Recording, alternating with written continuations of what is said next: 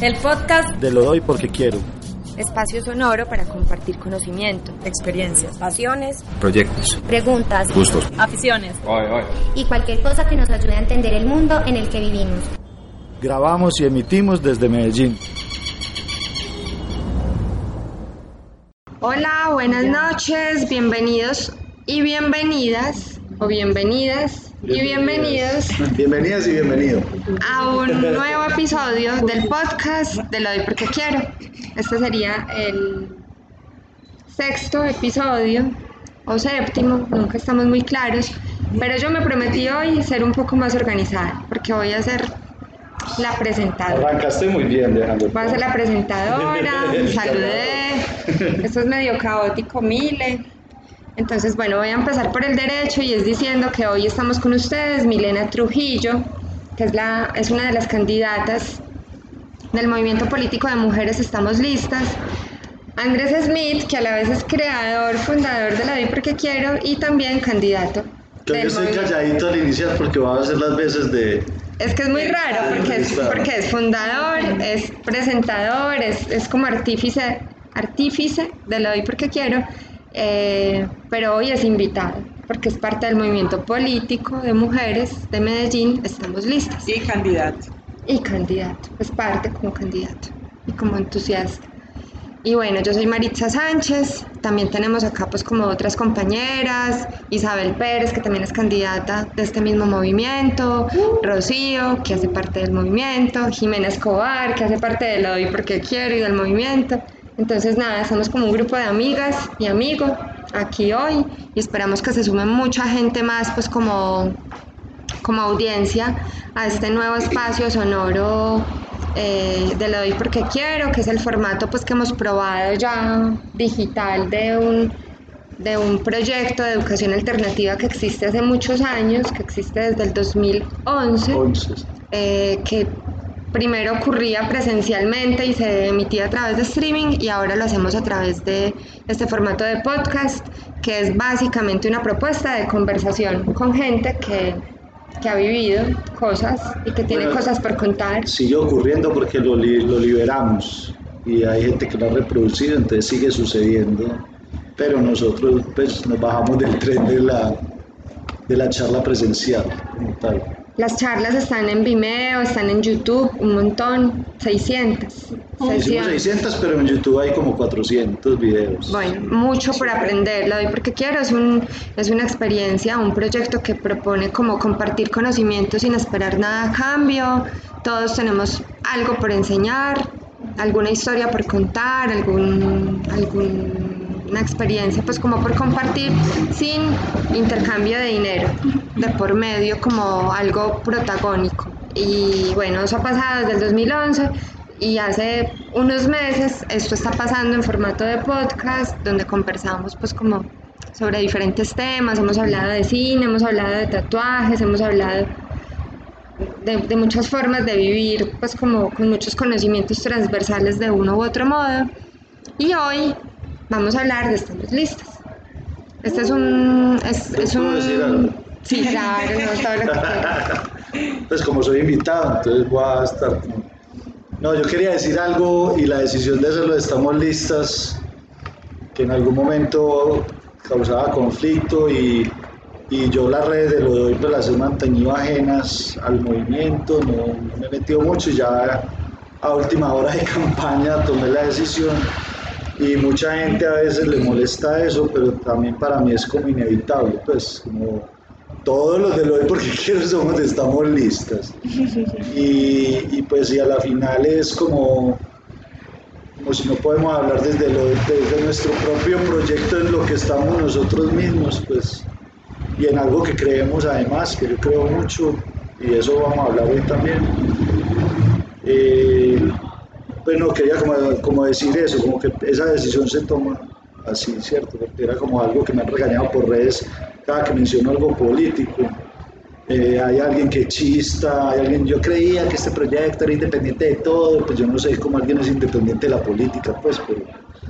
Podemos hablar un poco de eso ahorita, pues como de ser apolíticos o de ser ciudadanía y cómo Claro eso ocurre en quiero- el día a Quiero día. decir algo de lo doy porque quiero, porque yo soy fan hace mucho tiempo.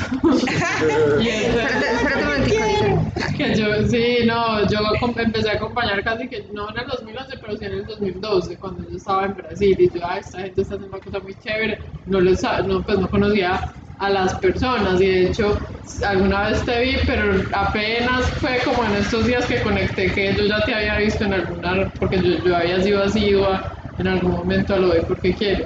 Y me parece muy bacano, y incluso estando pues también con vos, y lo decía ayer un poquito, de cómo esas cosas virtuales, de alguna forma, un movimiento político es la que lo materializa en personas, por Ancestra, eh, lo de porque quiero, pues como que también es muy importante, hablábamos con Julia ayer de, de que nuestra generación encuentra espacios de reconocerse presencialmente y no solo virtualmente, así lo virtual sea súper poderoso y, lo máximo también, y nos dé muchas posibilidades, pero yo sí me declaro fan de lo de porque quiero desde hace mucho tiempo. Bueno, entonces empecemos hablando un poquito con, con Mile. Mm, a ver, esto transcurre, pues como lo doy, transcurre como una conversación sin libreto. Como ya sabemos que vamos a hablar de Estamos Listas, como un gran panorama, pero no tenemos pues como unas preguntas así establecidas y vamos a ver qué pasa. Pero siempre aquí voy a volver a la ruta, Andrew, que es como hablar vos, vos quién sos, pues ya dijimos ahí por encimita que sos candidata de, al Consejo de Medellín como parte de una lista cerrada, pero además de una lista abierta y, y como pública y colectiva de un movimiento que se llama Estamos Listas. Ahorita vamos a hablar bien qué es eso, ya, a nivel colectivo, pero vos quién sos, qué estudiaste, qué haces en la vida. Bueno, yo soy Milena Trujillo Loaiza, como Mari lo dijo, en este momento soy candidata eh, por el movimiento Estamos Listas al Consejo de Medellín, pero además de eso soy una mujer enamorada de esta ciudad, la he habitado pues de muchas maneras, Eh, estudié ciencia política en la Universidad Nacional, me encanta la política, me encanta trabajarla desde lo cotidiano, hacerla más bella, más asequible para todas las personas. Eh, me dedico a ella hace mucho tiempo, entonces he estado en un montón de colectivos, de derechos humanos, de mujeres, de, de ciudad, de mil cosas, y hoy estoy en Estamos Listas apostándole a que no solo todas las personas que hemos estado en esos colectivos, sino toda la ciudad hable de un proyecto político bonito, hable de un proyecto político que quiere transformar la política de la ciudad y, y no solo embellecerla, sino volverla práctica y, y bacana para todas y todas las personas de la, de la ciudad. Yo quiero decir algo y es que este episodio, eh, como todos los de Lo doy porque quiero, es atemporal. O sea, esto lo va a escuchar alguien cualquier día de su vida, dentro de un año o dentro de ocho días. Cuando ya tengamos curul. Cuando ya Eh, seamos, cuando- cuando alcaldesas, cuando tengamos tres curules. O sea, puede ser ahora, puede ser dentro de, de dos meses o puede ser en serio dentro de cuatro años que lo escuchen. Entonces esto es como parte también de la memoria de la hoy porque quiero y quiero como darle la- las gracias a Andrew porque yo hago parte de esto, pero él es como el motor principal y esto es un posicionamiento político, pues poder hacer esto también es como hacerse cargo, pues echarse al agua y decir como, sí, hablamos de muchas cosas y tenemos como este querer compartido por querer saber más y más y querer conversar porque ahí se tejen un montón de lazos pues y de, y de saberes al mismo tiempo, pero No, yo Pero eso es yo posicionamiento. Yo, lo decía ayer y es como hay uno, lo tiene unas cosas muy claras que al final son terminan siendo políticas, puedes meterse en la política y en la educación directamente, entonces hay unas posiciones, hay, hay unas cosas inevitablemente políticas en lo pues somos políticos Claro, también. o sea, todo es político. O sea, lo doy es súper, todo es político, todo es político, el arte es político, Claro, eh, la vida es política porque nacemos, nos registran, ya la huella de una vez puesta para la registraduría desde la misma León 13, pero, pues desde la misma clínica. no se puede escapar. Es así. difícil o nos volvemos ermitaños, ermitaños y nos vamos pues a, a vivir en soledad Pero y eso eso es una sería decisión política. Pero incluso eso sería una decisión es que antisistema. Está, espérate, ser- está hablando Rocío. Hola. Rocío Yo- es parte del es público. para acotar algo muy poquito con lo que dice Andrés, y es que tenemos una confusión permanente en ser partidistas a ser políticos. Y realmente la vida es política, las decisiones que tomamos permanentemente con la vida tienen que ver con nuestras decisiones políticas. El ser partidista o el correrse de estar llevando la bandera de por qué, para qué, eso ya es otra decisión, pero no tiene nada que ver con lo político.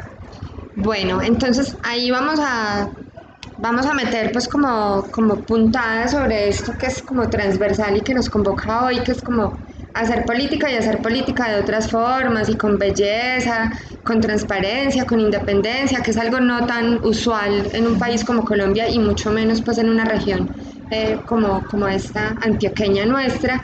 Eh, pero bueno, ya escuchamos que Mile eh, estudió ciencias Pero políticas. yo le quiero hacer una pregunta. Yo aquí toda la ética se va a romper, porque No, sino que a mí me gustaría saber ese paso del colegio a la universidad si fue directo, vos decidiste directo así, porque esa es la parte de lo doy, pues como que también esos procesos Ah, bueno. que a mí me gusta hablar como de eso, que a veces uno, pues que creo que es uno de los momentos donde la educación a mí me parece que está completamente entorpecido y hemos oído aquí historias muy charras porque claro, uno dice ya el resultado luego de salir de la universidad, Sí, como lo sí, dijiste sí. vos, pero a mí me, pues lo doy también, nos gusta saber un poquito más allá, o sea, esa decisión fue directa, ciencias políticas, estaba en el colegio, ah, yo voy a estudiar ciencias políticas y pasaste de una y seguiste derecho, pues, ¿cómo fue ese paso? Pues bueno, eh, empezar diciendo que yo quería ser era periodista. Y me gustaba mucho leer y como eh, me imaginaba pues escribiendo en periódicos así, súper chévere. Pero los temas que a mí me interesaba escribir en, en los periódicos y demás, o sea, estoy hablando de noveno, décimo y once del colegio. Porque antes de eso yo no sé yo qué quería hacer, no, no me, no me acuerdo, pues ahí sí no me acuerdo. No, pero está bien, ahí ese, ese Eso. paso de eso. Yo antes de eso, pues no, yo siempre supe que las matemáticas eran horribles, que la física asquerosa.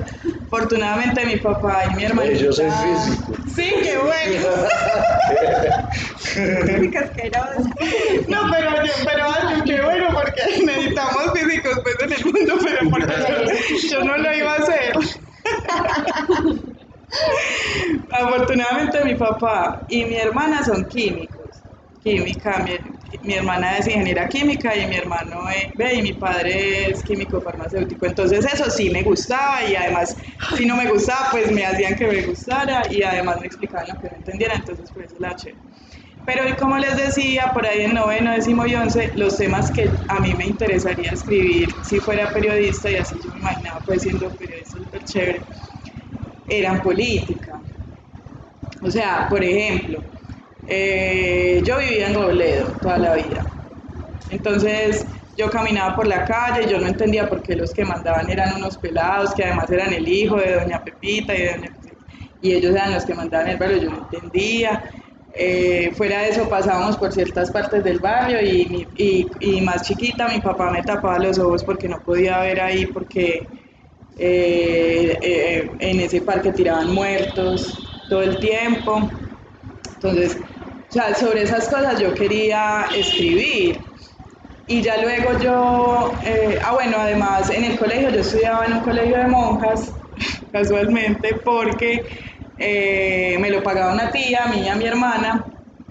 En mi casa hemos tenido pues como limitaciones económicas hace mucho tiempo, pero mi tía nos pagó el colegio privado de monjas, entonces por eso estudiamos ahí. Pero entonces yo veía como la, el montón de plata de mis compañeritas y nosotras como con un montón de limitaciones, entonces ellos también decía yo, pero ¿qué es esto? ¿Esto por qué? ¿Cierto? Entonces de todo eso era que quería escribir yo, ya luego más grandecita, tipo, yo creo que fue en 11, fue en 11, que yo dije, ah, no, pues yo quiero escribir sobre esas cosas y qué rico ser periodista, pero qué rico saber bien de lo que estoy escribiendo y entenderlo bien, porque al fin de cuentas yo lo que quiero no es escribirlo y ya, sino entender. Entonces yo dije, voy a estudiar ciencia política. Y por eso fue la decisión, porque fue como yo quiero escribir, pero bacano, pero quiero escribir porque, pues escribir algo chévere, que sea como, que sea eh, fundamentado, justificado, pues como un resultado de un entendimiento, una comprensión que yo tuviera pues de los, de los temas que, que me inquietaban. Entonces por eso decidí estudiar ciencia política. Afortunadamente pasé de una a la Nacho, porque si no, mi hija, quién sabe, también hubiéramos hecho. Eh, entonces ya entré a la Nacho y ya fue como el mundo por descubrir y fue una nota y efectivamente fue lo que quise hacer. La Nacho uno se, encuent- se encuentra muchas personas que dicen, no, pero es que esta carrera es una mierda, qué pereza, yo, no, yo porque estudié esto, no sé qué, no, mucha gente se sale, mucha gente se desmotiva porque ve que es llena como de, como que de- hay muchos compañeros que dicen, no, es que yo, yo, yo fijo, ya tengo trabajo, trabajo porque eh, yo conozco a tal político o a tal persona, entonces mucha gente se desmotiva cuando ve esas dinámicas en, en la carrera, pero al fin de cuentas a mí lo que nunca, pues a mí nunca me interesó eso, eso no era lo que me gustaba, yo estaba en lo mío, empecé a hacer un montón de cosas, a participar de un, montón- de un montón de proyectos estudiantiles y demás, y me encarreté mucho y, y hasta el sol de hoy yo creo que me voy a dedicar a eso obviamente pues si nos va bien también, pero... Y ya. Andrew y vos. Porque eso es físico. Bueno, Sí. ya, ya. Yo, yo casualmente... Más o menos sabemos que sos físico, yo creo que algunas veces lo has contado, pero en este programa no. No. ¿Vos, eh, vos qué pensabas ser cuando eras chiquitico? ¿Lo pensaste alguna Yo- vez y cómo llegaste a dar a la física? La primera vez que recuerdo que pensé en carrera era con mi abuelo, que me preguntó cuando yo tenía como 15 años. No, cuando tenía 15 murió, digamos cuando ca- tenía 14 años en unas vacaciones. Me preguntó qué quería estudiar y yo no sé por qué dije ingeniero industrial. Es que estaba de moda. Debe ser, sí, era como algo ahí, como, como, como que era una ingeniería, pero además era administración. Es lo que recuerdo que tenía en la cabeza. Eh, cuando fui creciendo ya, yo me gradué viejito. O sea, cuando digo 14, digamos que yo estaba en octavo. Yo me gradué a cumplir 19 años. Y yo le pensé mucho y, y habían cosas, incluso hoy casualmente estaba pensando en ese proceso por algo, por un proyecto que va a empezar y, me pusieron esa tarea y estaba pensando en ese momento y era, pues yo juro que era, número uno, no quiero terminar en una oficina. Y número dos, porque odiaba las oficinas. Y número dos, pues tiene que ser algo que me guste, pero que además sea hábil. Y yo, a diferencia de vos, matemáticas y física, eso era derecho. Yo era el que le pastoreaba a todos los compañeros también. Pues yo pasaba todos los exámenes, los ganaba, todo. Y, y como que decidí que física era una opción. Lo digo así es porque uno pensaría que física no, las preguntas del mundo, cómo funciona la naturaleza, que había algo de eso que me gustaba de la física más que la matemática, por ejemplo. Por eso no decidí matemática. Eh, creo que las verdaderas cosas eran como muy sociales, eran como estar en una oficina, compartir con los otros, tener una vida más libre, etcétera, etcétera. Pero fui tan, tan terco, se puede decir, que yo me presenté a física y no puse segunda opción. Yo dije que si no era física no quería estudiar. Y después de eso mi papá me dijo como, pero, pero eso es huevón, o sea, y si no pasas, ¿qué pasa? Y yo, ay, fue pucha, sí. Y en honor a mi abuelo me presenté a Ingeniería Industrial en la Nacho.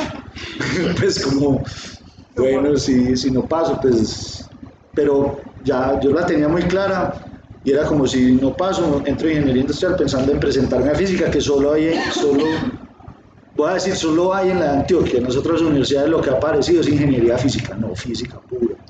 Entonces, y en ese momento ni siquiera ingenierías, ingenierías físicas habían. pues. Además, física pura, o sea, eso era como una cosa que se mencionaba en mi bloque que era el 12 de comunicación, era como física Sí. pura, o sea, ¿quién estudia Ahí física pura? O sea, hay chistes que tienen que ver con eso, no, Claro. pues el que estudió física pura, eso no lo estudia nadie y vea.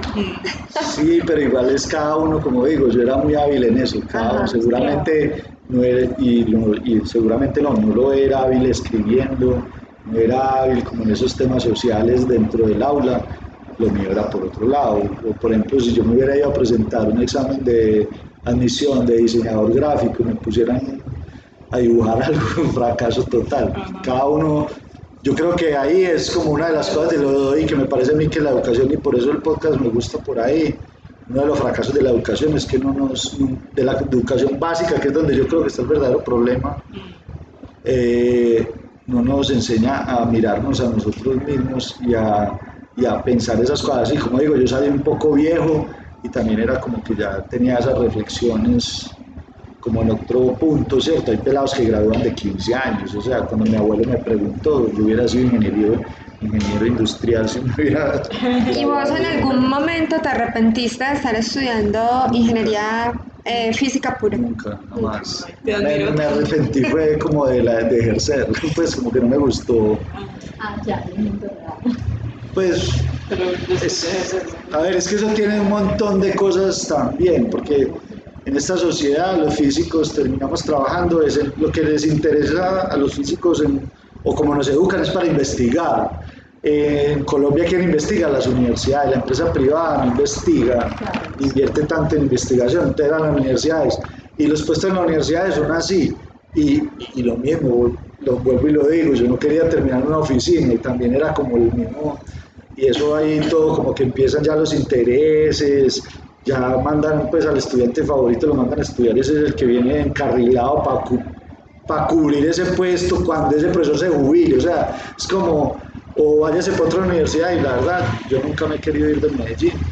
Y entonces en ese momento, cuando hice la maestría, yo tengo una maestría en física molecular, eh, decidí hacer, pues me tocó, ya tenía que vengar, necesitaba salud, era una preocupación, no tengo sueldo, a pesar de que me la hice becado y me pagaban algo en la universidad, no era suficiente, y me metí a dar clases eh, ya en una universidad privada, que es AFI, que estuve 15 años, que acabo de renunciar también.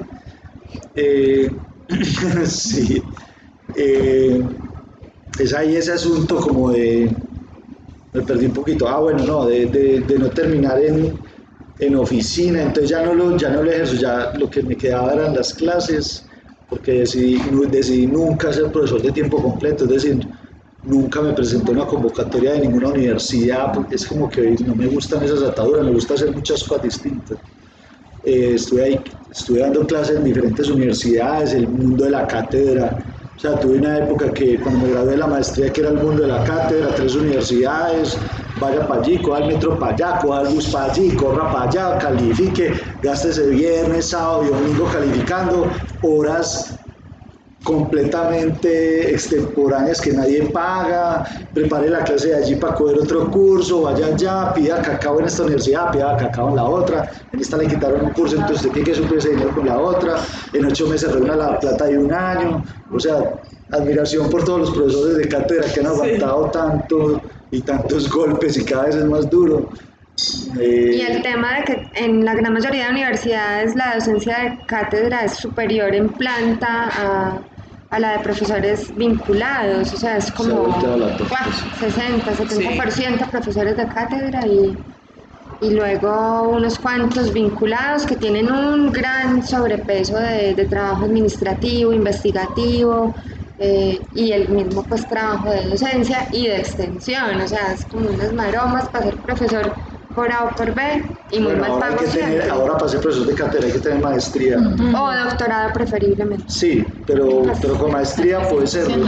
Sin maestría en los próximos años no vas a poder serlo, que es una, es una diferencia bastante jodida. Y es un negocio, Sí. es parte del negocio, pues finalmente es como Sí. presionar que la gente haga maestrías porque es parte Sí. de lo que se vende en las universidades, pero bueno. Y quería, para cerrar ahí esa parte de que yo ya no ejerzo la física o ya estoy muy alejado, es desde la parte como práctica. O sea, en este momento no doy clase de física, no investigo en física, pero sí quiero decir que en todo lo que yo hago está la física también ahí, porque mi cerebro. Así, así, me- se me- pues, estuve 10 años estudiando eso, investigación, pues todas, desde como los pasos y todo lo que yo hago tiene cosas de esas, pues. a pesar de que directamente pues como asuntos de física en este momento estoy en pausa. Mile, ahorita yo le preguntaba a Andrew si se había arrepentido en algún lugar de, de este trayecto, de estar estudiando lo que estudió y vos dijiste como, ah, siquiera, vos, ¿te arrepentiste? ¿Qué pasó en ese trasegar? No, yo no, yo tampoco me arrepentí. Pues quizás es, quizás sí hay como una nostalgia de, de, haber estudiado periodismo, pero no, no me arrepiento de haber estudiado ciencia política. Pues no, siempre fue muy chévere. Yo igual no fui una politóloga pues como de salón y de libro únicamente pues y de sentarme a estudiar todo el día, sino que yo creo pues como yo la entiendo y como yo la he vivido es, es muy cotidiana, es muy, muy del día a día, entonces por eso he estado también en tanta cosa aprendiendo, o sea, donde yo más he aprendido de, de política es en, pues en la universidad, en los cursos que, que estábamos en campo, que fueron muy escasos, que yo ahí pues rescato al, al profe con el que vi esos cursos, con el que es, es- aún sigo trabajando. Después de haberme graduado seguimos en contacto y somos muy buenos amigos. Eh, y ya las cosas que uno hace pues como, como por su lado, como estar en las organizaciones estudiantiles, enlazarse con el movimiento social de la ciudad, con el movimiento social nacional, así, o sea, es, es ahí donde yo he aprendido muchísimo más, muchísimo más. Como que esos, como que esos conceptos uno los, los vive todo el tiempo y no solo los lee o los estudia, sino que los, los vive y además los resignifica y mil cosas. Cuando Entonces, uno empezaba a dar clases le decían eso, ah, pues, o, o yo por ejemplo cursos que dicto, pues los aprendí fue dando clase de verdad. Y es como eso, uno aprende es haciendo. mm, Y es lo mismo que estás diciendo ahí, uno aprende verdaderamente es haciendo. Sí, eso y muy importante lo que dice Andrew porque enseñar también es otra cosa que uno, o sea, yo no he sido así profe como él, pero sí me gusta mucho, pues he, dado clase a veces, he dado algunos talleres, pues muchos talleres, eh, algunos, pues sobre todo como educación así informal, popular y más cosas, y así me ha gustado mucho, y uno ahí es que aprende de verdad. Tengo un montón de preguntas que voy a tratar de, de sintetizar también pues para que Jime, Isa y, y Rocío puedan conversar con nosotras.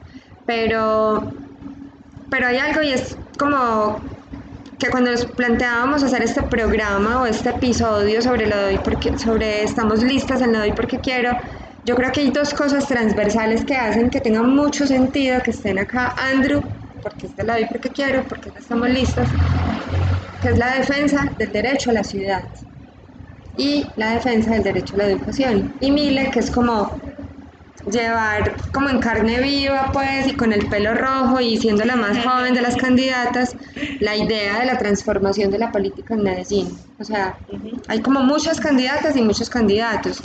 Parte de este movimiento, eh, muchas mujeres, son 10 y 14 mujeres y 14 Do- mujeres. 12 y 6, 12 mujeres y Ah, 6 12, hombres en la candidatura, pero en el movimiento 2039. Somos 2039 mujeres, pero entonces Seis 6 hombres. hombres. No, en realidad muchos más hombres, es parte del movimiento, pero sí como que listo. Ahorita hablamos de esas cifras que yo creo que también le pueden dar mucha, mucha idea a la gente que está escuchando y que no conozca, estamos listas de qué es, qué es esto. Pero hablemos un poquito de, de lo que ustedes encarnan, que es como la, la posibilidad de renovación o de, de refrescar la política en Medellín. Pues como esto no se ha encarado así nunca antes. Esto eh, está cambiando con un movimiento como este, que es Estamos Listas, porque hay otra gente que ha sido elegida como representantes, posibles representantes de, otro, de otros modos, pues como de muchos modos, de abajo hacia arriba, realmente desde las bases. Hablemos un poquito entonces de lo que es Estamos Listas desde esos principios. Ya está dicho qué es, el qué es un movimiento político de mujeres. Que vamos para dónde, pues como apuntamos a, ocupar pues como unos cargos de elección popular en el Consejo de Medellín. Que es un, un, estamento que hace control político, pero desde esos principios, desde, esa, desde esos, esas convicciones que tenemos las, las, personas que hacemos parte, esto es un episodio muy raro porque evidentemente yo también soy parte del movimiento y estoy hablando ya en plural y no puedo hablar de otro modo ni entrevistarlos desde afuera. La ética no, eso Sí. Yo sé, bueno. Pero es que la ética Vamos a tener una asamblea. Esto representa la ética. Esto representa la ética. Hablemos de los principios para contarle a la gente que estamos listas, hablemoslo desde, desde los derechos que nos estamos eh, proponiendo defender. Bueno, eh, empezar diciendo que estamos listas es precisamente un movimiento de 2039 mujeres colectivo, democrático y eso en Estamos Listas sí que es una realidad, o sea, en Estamos Listas yo que he estado en tanta cosa sí que he aprendido que eso sí puede ser real y se puede materializar como en un proyecto político de verdad. O sea, por ejemplo, Estamos Listas la forma de elección de las candidatas, la forma en cómo se toman las decisiones, la forma en cómo todas nos sentimos parte, de un proyecto enorme, la identidad que hemos generado pues entre todas las que hacemos parte del movimiento y lo que transmitimos también eh, cuando hablamos hace parte de todo eso que nos proponemos y todo eso que tú bien decías que, que hacen parte de los principios que queremos llevar al Consejo. Entonces, eh, nosotras tenemos una agenda de siete puntos eh, que hoy en 2019, ojalá cuando mucha gente está escuchando esto, pero allá en 2040 estos puntos ya sean una realidad para esta ciudad. Eh, tienen que ver con la vida y la seguridad de las mujeres en la ciudad, con la vida y la seguridad en general de todas las personas, pero con un énfasis importante en las mujeres, con eh, un pacto por la no violencia eh, contra nosotras, con una ciudad sostenible, amigable, eh, respirable para todos y para todas, con mecanismos de protección para las niñas, para los niños. Eh, hay una propuesta muy interesante que tiene que ver con el sistema de cuidados. Estamos proponiendo un sistema municipal de cuidados que tiene que ver con el reconocimiento, la redistribución, la retribución de un trabajo que hacemos mayoritariamente las mujeres que es el cuidado de los hijos, de las hijas, de los enfermos, de los adultos mayores, de la tierra incluso, de los animales, si somos mujeres rurales. Eh, y estamos proponiendo que ese trabajo se reconozca, que sea redistribuido entre varios agentes de la sociedad, no solo nosotras las mujeres, sino también los compañeros y el Estado como tal. Eso garantizaría que las mujeres podamos estar, si lo decidimos, estar en muchas partes de la vida social y no solo, eh, y no solo en casa, pero más allá de eso, muchas mujeres obviamente hoy en día hacemos mil cosas, pero son dobles y triples jornadas que, que estamos eh, realizando. Entonces nosotras queremos que eso se reconozca y que eso se, se modifique por medio de un sistema municipal de cuidados. Eh, y bueno, en general, ah bueno, también hablamos de una educación sexual eh, o de una educación no sexista, incluyente, diversa, y bueno, más o menos en eso viran los, los principios del movimiento y que son cosas que tienen que ver con el día a día de muchas mujeres de la ciudad y con el día a día de, de la sociedad en general, que nosotras queremos por fin poner en debate público y, y por fin solucionar, porque son, son agendas, esta agenda de siete puntos no la tiene ningún otro movimiento ni ningún otro partido, ni en Medellín, ni en Colombia. Y, y, queremos ir a, ese, a esa instancia municipal a representar ese montón de personas que no han sido representadas nunca de, de esta manera. Entonces queremos hacer eso. Decir que el sitio web, la página es www.estamoslistas.com, que yo espero que esté al aire dentro de dos años, con mucha más información.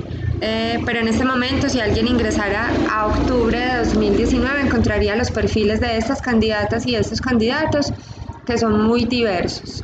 Eh, hay pues, profesores, investigadores, abogadas, eh, defensoras y defensores de distintos derechos eh, activistas en diferentes como esferas, pues como de la sociedad por derechos de niñas, niños, mujeres, eh, comunidades afro, hay de todo en realidad y de todo pues como con, con este tinte social como muy comprobado, pues como con una trayectoria que no es fortuita pues y que no salió de la noche a la mañana solo para unas elecciones eh, populares, sino que es como un trabajo y hemos coincidido y han coincidido esas personas y han sido elegidas perso- internamente personas como, como Milena, como Isa, que también nos acompaña, o como Andrew, a través de pactos políticos y de votos de confianza y a través de círculos de confianza.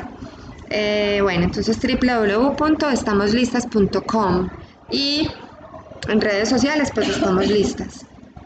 Eh, tengo, eh, nos estamos yendo un poco del tiempo, pero yo creo que es como un programa que iba a pasar. atípico. Les quiero preguntar algo así como para respuestas cortas y es como Andrew, eh, ¿qué te conduce a aceptar ser parte de este movimiento? Y a vos, Mile, también. Así como que traten de sintetizar todo lo que puedan, una cosa que yo creo que es una historia muy larga, pero traten de sintetizarlo para que nos vamos a escuchar canciones de mujeres. eh, cómo llegan a esto y cómo dicen como, sí, yo puedo ser candidata, candidato de esto, que es un movimiento político de mujeres de Medellín al Consejo. Eh, yo, eso.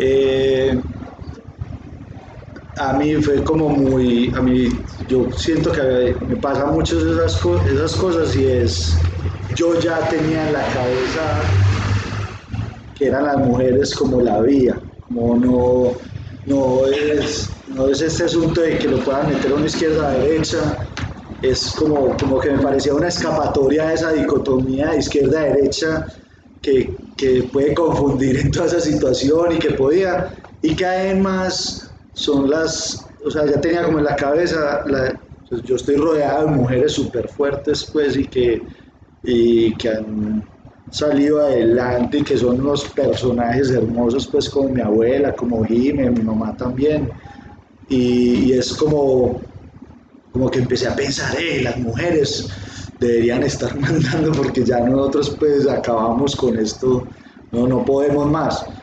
Y justo en ese momento aparece Ajime, pues aparece el movimiento por ahí y Ajime, Mari le dice, estamos listos porque primero le dicen a Jime, yo como sí de una, que chimba, eso está muy bacano, pues se ve, se ve súper bien y uno iba a empezar uno a mirarlas con más atención porque tenía eso en la cabeza.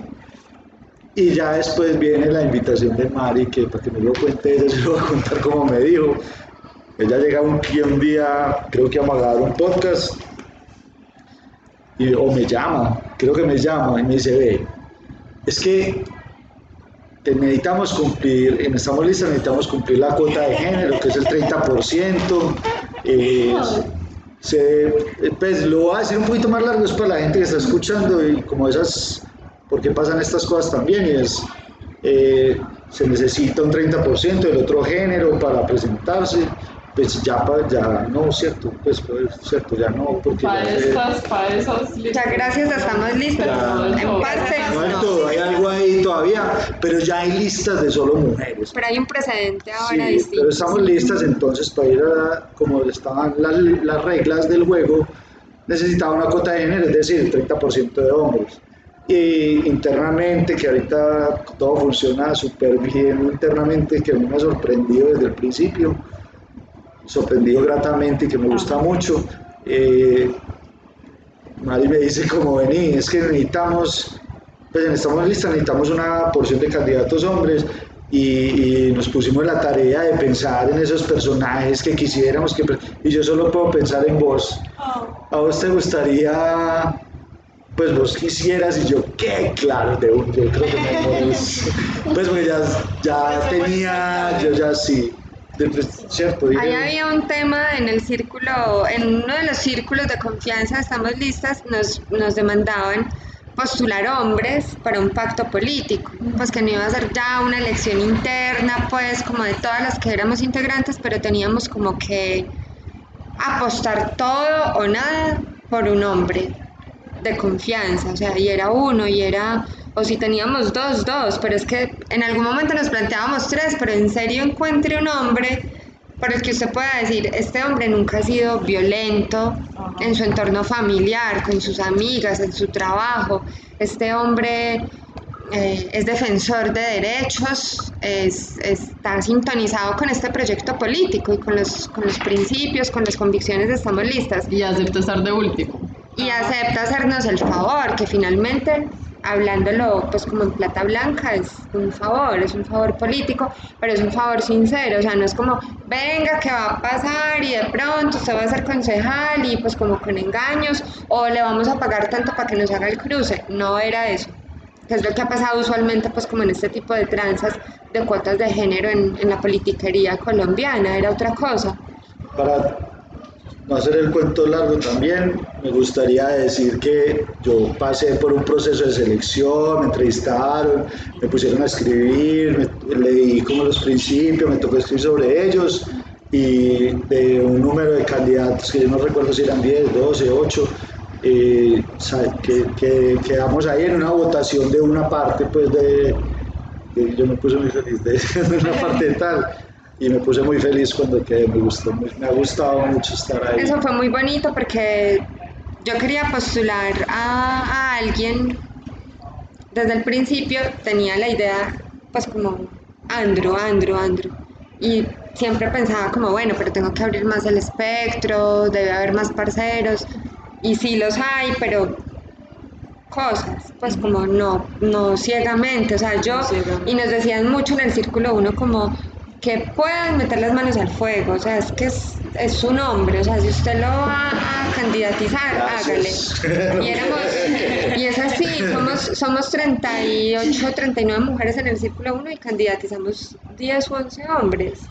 Es difícil encontrar un hombre que a uno pueda meter las manos al fuego por él, como también mujeres, pues como, pero hombres es más difícil, pues como yo puedo candidatizar 10 mujeres en este momento a hacer una lista, pero con hombres me costaba y Andrew pues lo conozco hace muchos años, no toda la vida, pero sí como, es- pues, no sé, 2011. sí, desde el 2011, pues sí es mucho tiempo de vida, ¿cierto? Un tercio de vida casi. Pues joven, no, no tan joven. No hagan cuentas, no hagan cuentas. Pero yo llegué allá a esa reunión en ese lugar que se llama Tentempié como súper tranquila, pues como no, ya, y yo ya lo había puesto pues como por WhatsApp, como no, pues es Andrew, o sea, los otros ya los había descartado con mucho dolor, con alguna cosita chiquitica por allá de manto de duda, pero de esta manera. El problema era que él me dijera que sí. Pues que me diera como, oigan a esta, yo que me voy a meter en esto del consejo, pues Jiménez sí está metida ahí, pero pues tampoco, yo les colaboro, pero, pero se lo pensó muy poco tiempo y de una dijo que sí y ha hecho todas las tareas, todas, todas y más y, y además lo amaron, o sea, cuando lo presentamos además Bueno, todas decían, contesté, contesté. Ya, ya estoy aquí sudando. Pero te tenía que decir eso, o sea, vos no eso. O sea, cuando yo presenté tu nombre, era como, el de la doy porque quiero. En serio, cuando te escucharon, había, eh, o sea, a partir de vos surgió una cosa ese día que era como la ola. O sea, vos hablaste y fue como que Marta empezó a hacer la ola y ya era como aprobado, sí, y la ola. O sea, pues un pacto político muy inusual, como todo lo de estamos listas. Me emociona mucho eso. Pues como que no lo embarré. Qué bueno. Ay, qué Gracias. No sé qué decir, yo creo que responde vos y yo respiro un ratito. Me veo aquí. Vos, ¿a vos quién te dijo, quién te contó de estamos listas y quién finalmente te dijo como, sí, vos puedes ser candidata, pues como no. Bueno, eh, no, em- empezar diciendo que es que todo en Estamos Listas es hermoso, entonces por eso nos emocionamos tanto hablando eh, de la otra persona, es que todo es así, todo ha sido muy emotivo. Por ejemplo, yo, eh, yo vi, yo no conocía Estamos Listas, o sea, Estamos Listas existe desde 2017, estamos en 2019 yo a pesar de, de moverme en tanta cosa, yo no conocía Estamos Listas, entonces yo vine a ver Estamos Listas en una publicación de Facebook y cuando yo vi eso, yo dije, ¿qué? ¿Qué es eso tan hermoso? ¿Yo por qué no estoy ahí? Empecé a buscar, a mirar fotos y a buscar conocidas, mujeres conocidas ahí, vi a varias y dentro de esas decidí hablarle a una, a Marta. Eh, no éramos amigas en común en Facebook, entonces al fin luego me la no me respondió porque no le llegó, porque no éramos amigas en común. Eh, luego me la encontré por allá en una fiesta, entonces yo le dije, Marta, yo quiero hacer parte, estamos listas. Ya antes de, de eso, de encontrarme con ella, yo, había yo le había comentado del asunto a una amiga que, con la que no me veía hace tiempo. Esa amiga y yo nos fuimos para un concierto y, y las dos dijimos, ve, ya viste tal cosa, ya viste, o sea, súper casual, las dos teníamos eso en la cabeza. O sea, no nos veíamos hace tiempo y las dos vimos como la misma publicación en Facebook y nos dijimos la una a la otra vez, tenemos que hacer parte de eso tan bacano. Entonces, listo, escribamos, busquemos, no sé qué. ¿Qué vieron? Mujeres listas para gobernar. ¿Cómo era? Eh, Mujeres al consejo listas para gobernar. ¿Cómo era? Era una publicación como de la asamblea del año pasado. Y entonces había varias fotos con las grullitas. Entonces nosotras vimos eso y dijimos no, y, y lo pusimos en común y dijimos que obvio tenemos que hacer parte, entonces busquemos cómo, listo en esas fue que me encontré luego a Marta, le dije, bueno, ya soy yo y varias amigas que queremos, porque le contamos a varios, listo. Eh, ella me dijo, listo, ti, ti, ti, cuadramos para reunirnos. Y, y, entonces fui yo con mi hermana y con varias amigas, eso es, eso es muy importante porque es de las cosas más lindas que me parece estamos listas y es que no estamos haciendo política con gente por allá de la estratosfera o con gente que estudió lo que yo estudié o con gente que se pensaba pues en algún cargo político o público. No, en Estamos Listas hacemos política con, con, la hermana, con la mejor amiga, con la vecina, con, con la profe, con, o sea, con un montón de mujeres de la ciudad que nos conocemos por X o Y motivo, pero que llegamos a círculos de confianza precisamente por eso, porque confiamos la una en la otra y alguna en la que confiamos nos invita o yo confío o yo le confío a alguien el proyecto y también la invito a ser parte y así es que fuimos creyendo, eh, creciendo en Estamos Listas y, entonces bueno, entro a ser parte de Estamos Listas con un montón de amigas, con mi hermana y un montón de amigas.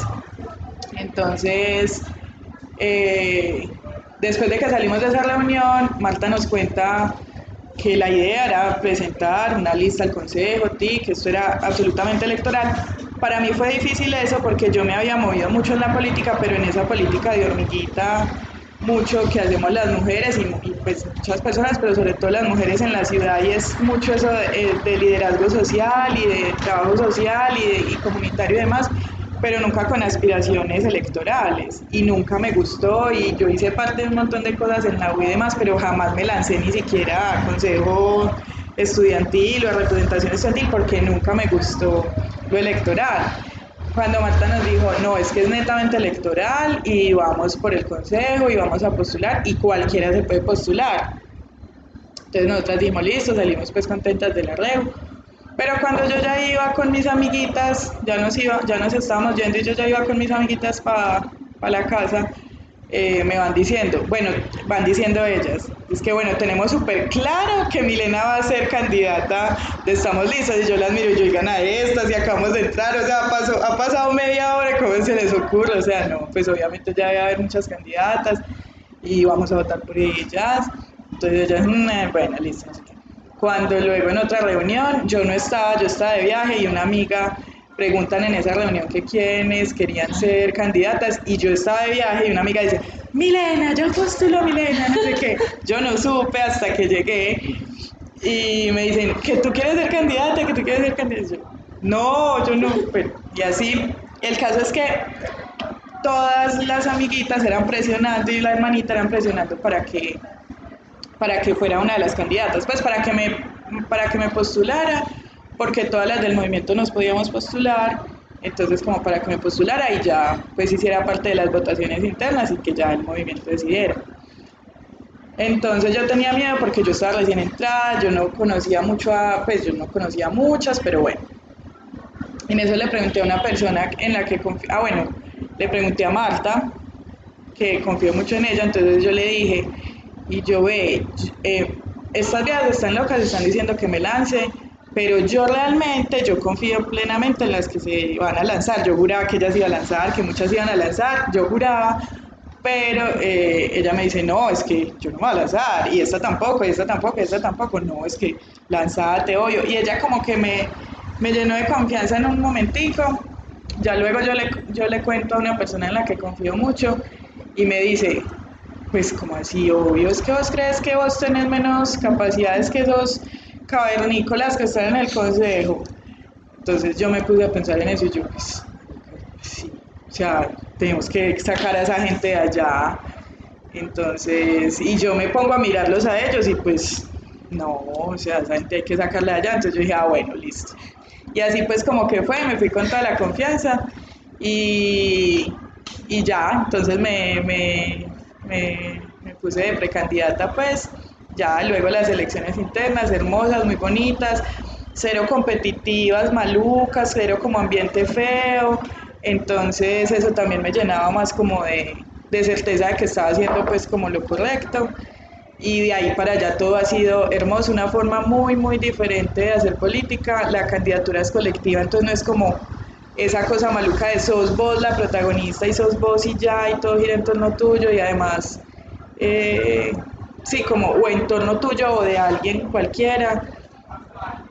Eh, ha sido súper colectivo, súper bonito. Aquí Isa, por ejemplo, hay algo muy bonito, es que siempre nos acompañamos. Isa, por ejemplo, siempre me acompaña a los espacios donde yo voy a, a debatir o lo que sea. Yo quiero decir una cosa cortica y muy cortica, pues no voy a contar toda mi historia.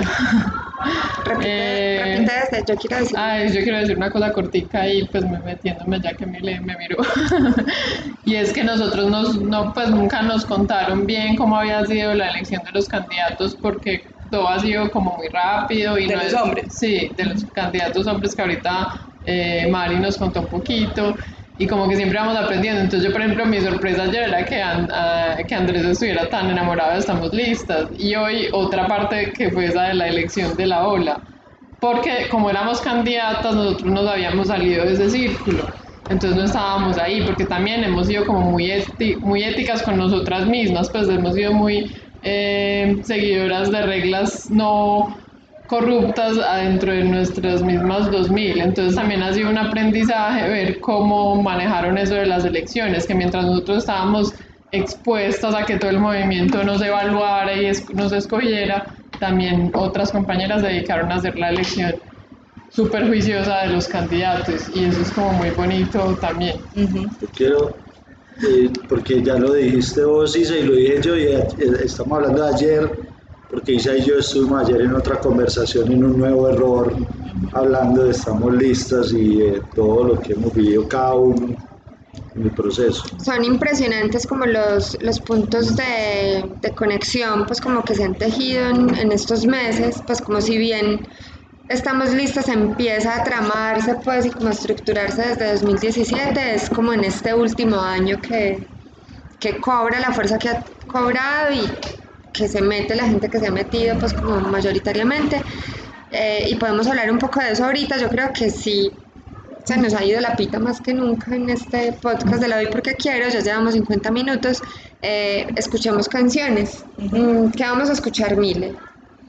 Vamos a escuchar una canción de una, de una artista muy bella de Puerto Rico, se llama Borinquen la canción y ella se llama Yolanda Rivera. Uno.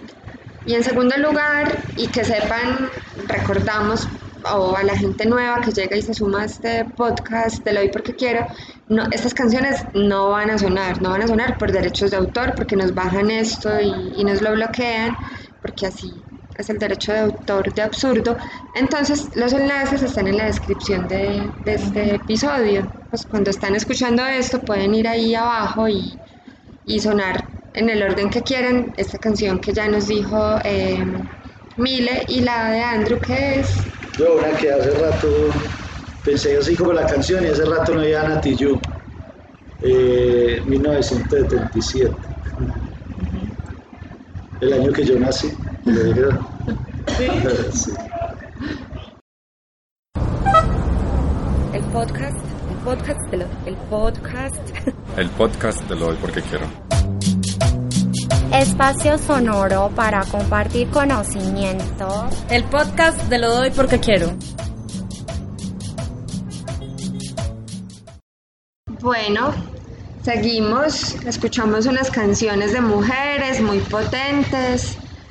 Estamos hablando de este movimiento político de mujeres que también es muy potente y estamos en este espacio que se llama el podcast de Lo doy porque quiero, El podcast, el, po- el podcast de lo porque quiero. que yo también siento que es muy potente, pues como que muchas veces cuando lo estoy subiendo me planteo como quién va a escuchar esto, que está contándonos Laura Mora la semana pasada, Simón López, eh, también pues hace unos días Jimena Escobar, que está hoy con nosotros y que es también fundadora irreemplazable pues de toda la vida del hoy porque quiero y así pues como que ha habido una gente muy potente y siempre me pregunto como ah esto quién lo va a escuchar y sí lo escucha mucha gente y es memoria pues como de un montón de saberes y, y de preguntas que nos hacemos y, y tiene mucho que ver o, o no es coincidencia pues que estemos hoy juntos en este proyecto de lo doy hablando de este proyecto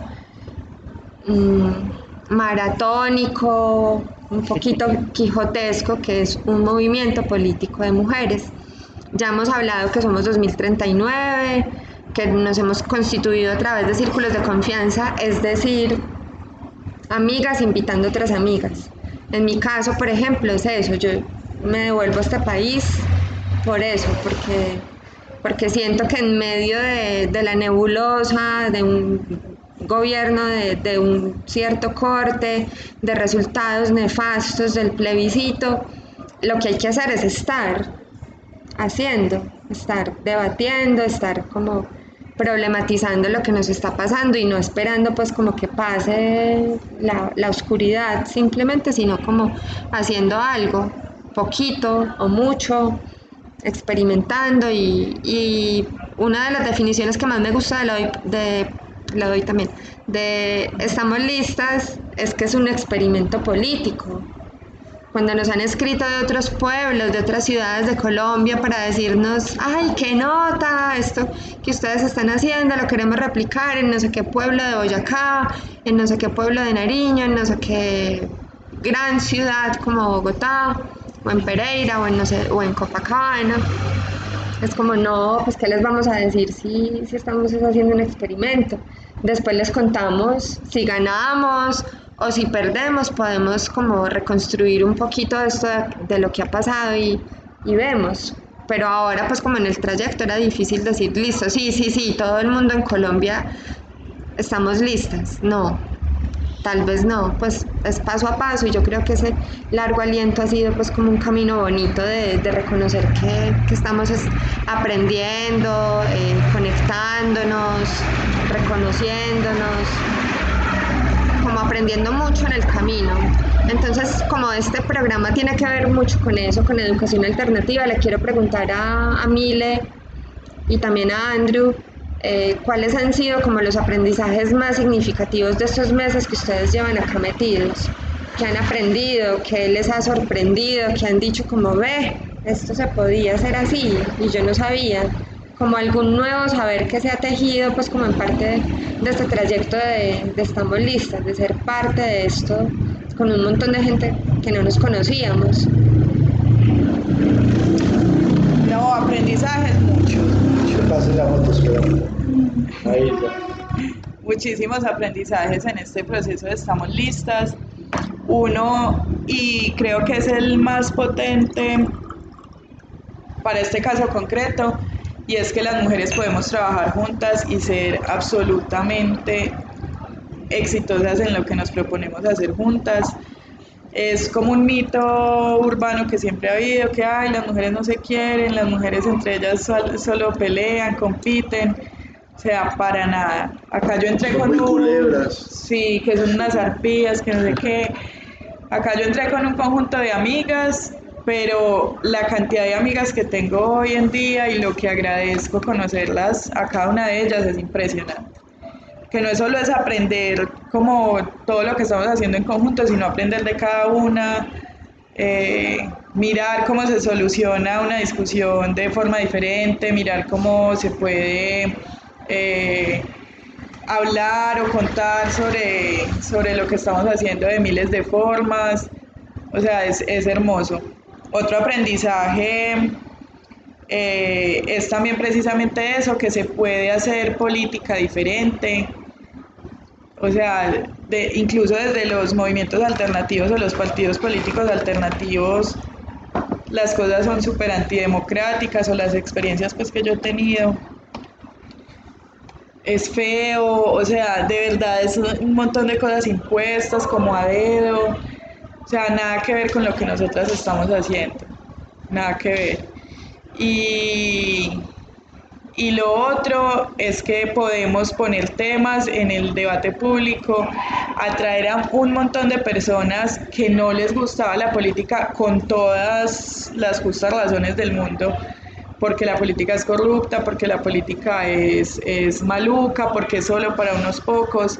Lo que nosotras estamos diciendo en Estamos Listas es que esto es un proyecto ciudadano de una bancada de mujeres y una bancada ciudadana que queremos llevar al Consejo.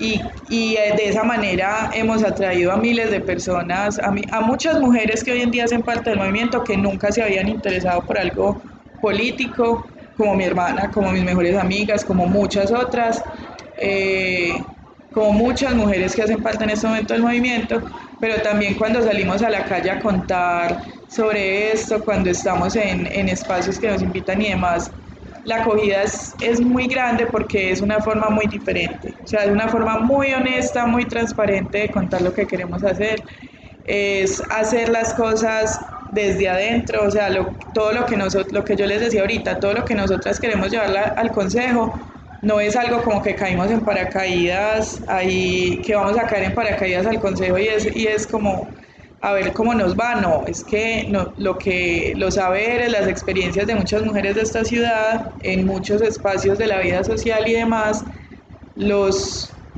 los, los juntamos en este movimiento y los vamos a llevar al Consejo de la Ciudad. Entonces, aprendizajes muchos, pero yo rescataría esos tres, que las mujeres podemos trabajar juntas, que la política puede ser bonita y práctica y efectiva y que puede llegar a mucha más gente y que porque la política es para todas las personas, es, tiene que ver con todo y, y, una de las, de, o sea, lo que más ha logrado la política tradicional, la politiquería de este país y las élites y los que han gobernado toda la vida es que es hacer pensar a la mayoría de las personas que la política es solo para ellos, que es solo para los que saben mucho, y que así no sepan es que son ellos, que eso es feo, que eso es lejano, que eso es por allá que no se puede tocar ni palpar. Entonces nosotras estamos rompiendo con eso y, y, lo hacemos desde lo cotidiano y lo queremos seguir haciendo. Estamos listas para eso.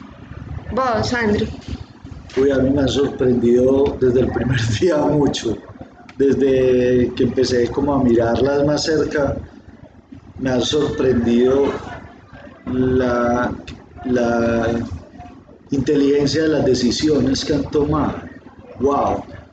Eh, tomarse un año antes de salir al público, por ejemplo, me parece una decisión muy inteligente porque seguramente eso le sirvió para solidificar, para hablar, tomárselo con calma. Eso, cuando yo supe eso me sorprendió mucho y me pareció una decisión muy inteligente.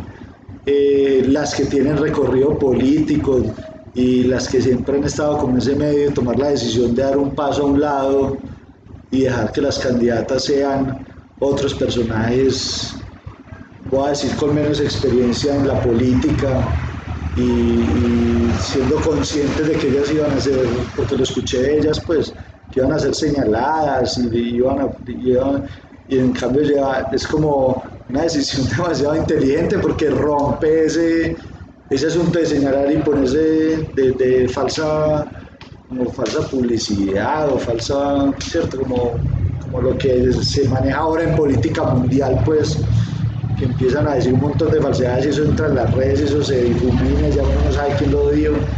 Entonces tomar esa decisión de tomar un paso al lado, eh, como hicieron la candidatura interna, me sorprendió mucho y me parece increíble una abstención del 4% en la elección interna entre 2030, esos y además que la elección era como por internet, entonces se colaboraban, entonces me sorprendió mucho ese proceso, el proceso que mismo que yo viví para estar ahí me pareció hermoso.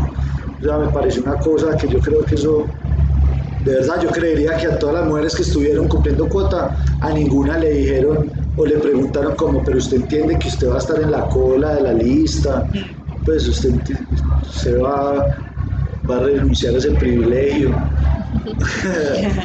Eh, cosas, esas cosas me, me- me emocionaron mucho y me se, sintió muy agradable. Darle la vuelta a la lista cerrada, que yo creí que eso no se iba a poder nunca porque me quejé mucho las elecciones anteriores de esa jugada tan sucia que en muchos países es incluso prohibida, no se considera y en este país increíblemente está, pero es la uni- o sea, yo creo que era la única forma de que garantizar que si estamos listas tiene una curul será una mujer, por ejemplo, esa vuelta me pareció increíble. Y aprendizaje, siendo candidato, nos han invitado a unas mesas, claro, pero esa falta de experiencia, las que tienen más experiencia y, el, y, el, y estamos listas, decide hacer unas mesas para conversar de esos temas que se atacan, entonces he estado en algunas y vamos allá y se conversa y se ponen unos ejercicios y nos ponen unas tareas y lo conversamos y es un rato donde, los que saben más comparten con los que saben menos y se pregunta y se comparte todo ese conocimiento para fortalecer todo el lenguaje, incluso llegar a consensos de, de qué es lo que se, es lo que las líneas y cómo se quieren tratar. De pucha, y, y algo que yo que pienso tanto en la movilidad, pues que, que me la paso caminando en bicicleta, pero caminando sobre todo, que vendí mis carros para, para no andar nunca más en un carro, pues ojalá nunca más, eh, uso del transporte público cuando lo necesito, tal. Nunca había pensado, eso es como un aprendizaje que tengo, que las que verdaderamente se mueven en esta ciudad son las mujeres, en todas las cifras, o sea, ¿quién camina a pie? Las mujeres, ¿quién, quién está ahí? Las mujeres, ¿quién lleva al niño al colegio? Las mujeres, ¿quién?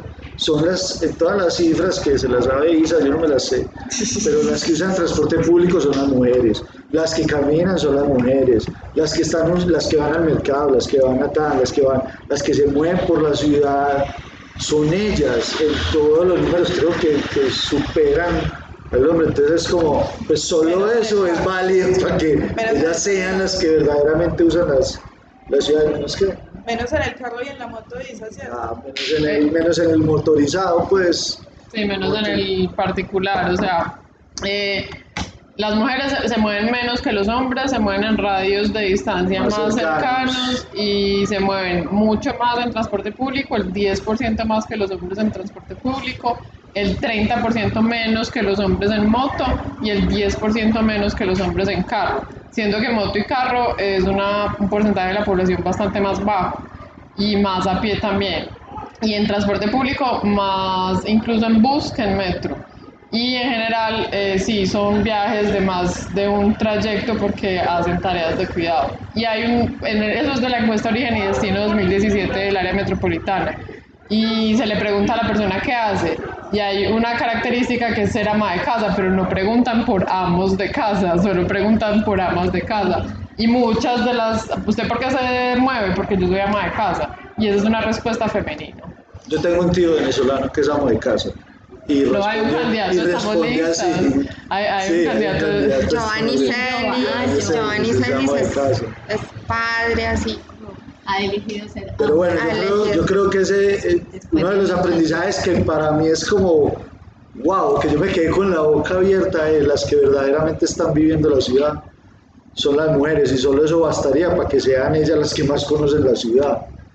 Las que verdaderamente están, estamos viviendo la ciudad con, con todas las violencias que ello implica, que es lo que nos proponemos erradicar precisamente. Hay otra cifra que sí ganan los hombres por mucho, mucho y es en la bicicleta. Y eso es grave si queremos realmente incentivar un tema de, de movilidad activa y sostenible, porque las mujeres no se mueven en bici porque nos da miedo. Nos da miedo salir a las 10 de la noche en, en bici para volver a la A casa. mí, a mí me da miedo coger algunas calles.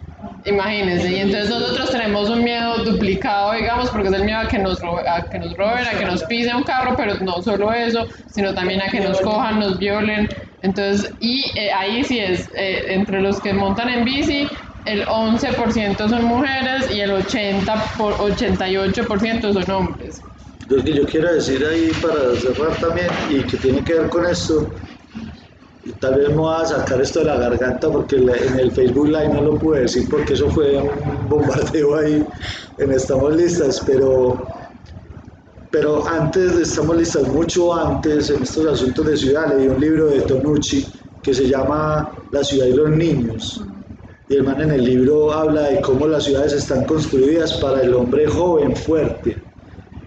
No para los, o sea, que una ciudad ideal debería estar construida para los niños y para los adultos mayores, que si una ciudad se construye así, que entonces cuando yo escucho todo el discurso estamos listas, que sí, se habla de la mujer, pero a la vez se está hablando de lo mismo y de los niños, o sea, soltar un niño en la avenida del poblado, eso, eso no se puede, eso no está construido para un niño, y él habla, ese libro es muy bonito, Les quería sacar eso porque ese día me quedé sin poderlo decir, porque es un libro que yo creo que si todos le, en una ciudad como esta lo leyéramos, pues, pucha, creo que reflexionaríamos mucho sobre la movilidad La ciudad y los de la niños. ciudad, la ciudad y los niños. Sí, yo lo sobre todo con la niñez.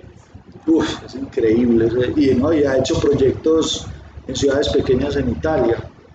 O sea, él ha hecho talleres y proyectos en ciudades pequeñas de, con los niños de la ciudad y que pone a los niños a diseñar la ciudad. Es una cosa La ciudad, increíble. que, la ciudad que sueñas, que te quieres. Sí, es increíble lo que él ha hecho. Yo les quiero preguntar para ustedes qué significa eh, a nivel colectivo cuidar a Medellín. Nosotras estamos listas para cuidar a Medellín.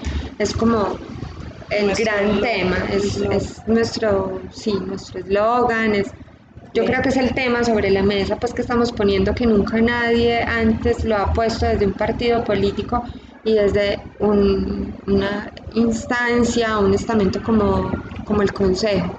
¿Qué significa cuidar a Mede- Medellín? ¿Verdaderamente qué significa eso? ¿Cómo lo conciben ustedes eso del cuidado? Pues el cuidado es como la, ¿cómo se dice? La, la. La cosa trans- eh, vertebral. La columna vertebral. La columna vertebral, yo creo, de, de nuestra propuesta política, de Es nuestro proyecto. transversal. Sí, es transversal al movimiento. Si bien yo ahorita mencionaba que hay un punto específico sobre el sistema municipal de cuidados, cuando nosotras decimos que estamos listas para cuidar a Medellín, es que estamos listas para hacer lo que yo decía que las mujeres hemos hecho en un montón de campos de la vida social en el Consejo. Y eso tiene que ver con, con llevar ese, ese rol de cuidado de las mujeres que por muchos años ha estado en la casa, con los seres queridos, también en las comunidades, también con los niños, con las niñas, no sé, en, en organizaciones de diversa índole, madres comunitarias, mil cosas. Llevar todo eso, pero al lugar donde se toman las decisiones políticas de la ciudad, al lugar del- del poder político de la ciudad. Entonces nosotras decimos que queremos cuidar a Medellín y, y no solo estamos hablando de ese cuidado que es de niños, que es de niñas, que es eh, de la familia, de, de las comunidades, sino que estamos hablando que es una decisión política de nosotras cuidar a Medellín en el sentido de que queremos llegar al Consejo a cuidar los recursos públicos de la ciudad, a cuidar la inversión en los derechos de nosotras, a cuidar la inversión, a- e- el- los recursos de, de- de una ciudad que han estado eh, privatizados o, o liga- unos recursos que han estado ligados en mucho sentido a la violencia también. Nosotras queremos romper con eso y decimos que queremos cuidar a Medellín y que, y que el centro de, de nuestra política es el cuidado y es el cuidado de la vida y es el cuidado de, de, de unos proyectos igualitarios, de, romper con la desigualdad, es el cuidado también de la esperanza en, mucho, en, en- en un sentido muy amplio, porque esta ciudad ha sido muy golpeada en mucho sentido y se sigue golpeando permanentemente. Nosotras decimos, no, hay que devolverle la esperanza a esto. Queremos poner el- el- la vida, queremos poner la paz, queremos poner eh, queremos combatir la desigualdad y todo eso creemos que debe ser el centro de la política.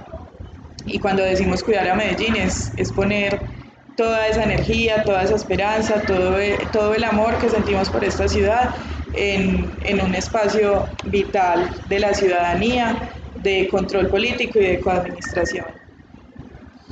Pues yo como agregar, tal vez quisiera agregar que cuando yo, cuando es como cuidar a Medellín, es cuidar a los que le, le han cuidado a Medellín ya hace mucho rato, que son esas mujeres que están con los niños, con, con toda. Entonces cuidar a Medellín es como cuidar todo ese mundo de la infancia, de los adultos mayores. Yo igual por mi lado lo pienso mucho en la movilidad también, en el aire, por ejemplo, que los primeros afectados también siempre son los niños y los mayores. O sea, cuidar a Medellín también, lo que me, lo- me he sentido muy identificado en Estamos Listas es, es cuidar esas poblaciones que siempre son las primeras afectadas, ¿cierto? Los adultos mayores, eh, los niños y las mujeres, ¿sí o no?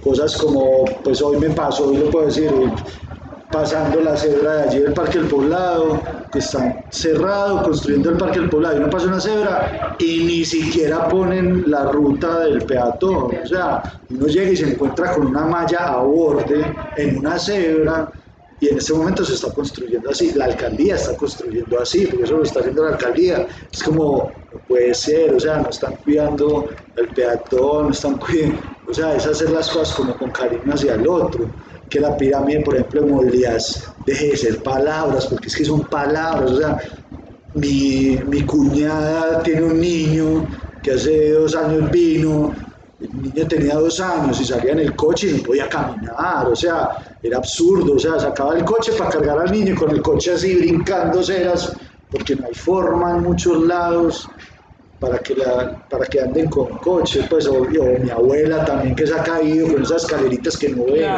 O sí, ok, cuidar a Medellín para mí es, es que es la propuesta de Estamos Listas, hay que empezar, es, creo que cuidándolos a ellos, un adulto joven, o más bien, sí, cierto, como un adulto fuerte, joven, como lo dice en los, los términos que lo hace Tonucci en ese libro, de verdad, mira, me tienen que cuidar, pues yo paso eso y eso está cerrado y yo me voy pegado a la mallita y no tengo problema, lo puedo hacer, pues camino rápido, o corro, o brinco la cebra, o salto si viene un carro, pues digo que uno lo puede hacer, pero si uno cuida a toda esa población, que en esos términos es más vulnerable, uno está cuidando la ciudad. Y lo del aire me parece que ya sí, o sea, en este, las crisis que hemos tenido en este lugar por esos tiempos y esos jóvenes y adultos mayores afectadísimos con eso. y toda una población, pues Sí, como sí. son muchas cifras y, y muchas realidades escondidas acerca de lo que significan las partículas de aire contaminado en Medellín, que Isa yo creo que tiene más contexto de eso, que no son solamente dos o tres crisis al año, es todo lo que está pasando día tras día tras día, que está enfermando y matando. Pues, lo, lo- lo local, porque una- esas crisis son generales, pero, pero el asunto es estar parado en un semáforo y que pase un bus con, o un camión que pasa mucho con un exhausto hacia la acera, eso es absurdo, o sea, pues ya es absurdo, pero un exhausto hacia la acera es como tirándote el humo así. Y pero no viéndolo, o sea, incluso no viéndolo ni con, ni con el exhausto directo hacia vos o, o hacia los peatones y las peatones. Eso lo mide alguna gente, pero está escondido. Y los estudios y las cifras están escondidas y, y las muertes están incrementando y, Las y todo lo relacionado con asociado, afecciones sí. Eh, respiratorias, muertes o enfermedades está ahí. O sea, hay- sí hay cifras, sí hay datos, pero están escondidos. Yo quiero hacer una pregunta porque me deja mucho, me hace mucho ruido que Andrés nombra como al adulto mayor. Yo estoy, me muevo como en el área de cultura. Vengo de vivir muchos años en una ciudad donde, donde se pensaba la cultura para el adulto mayor.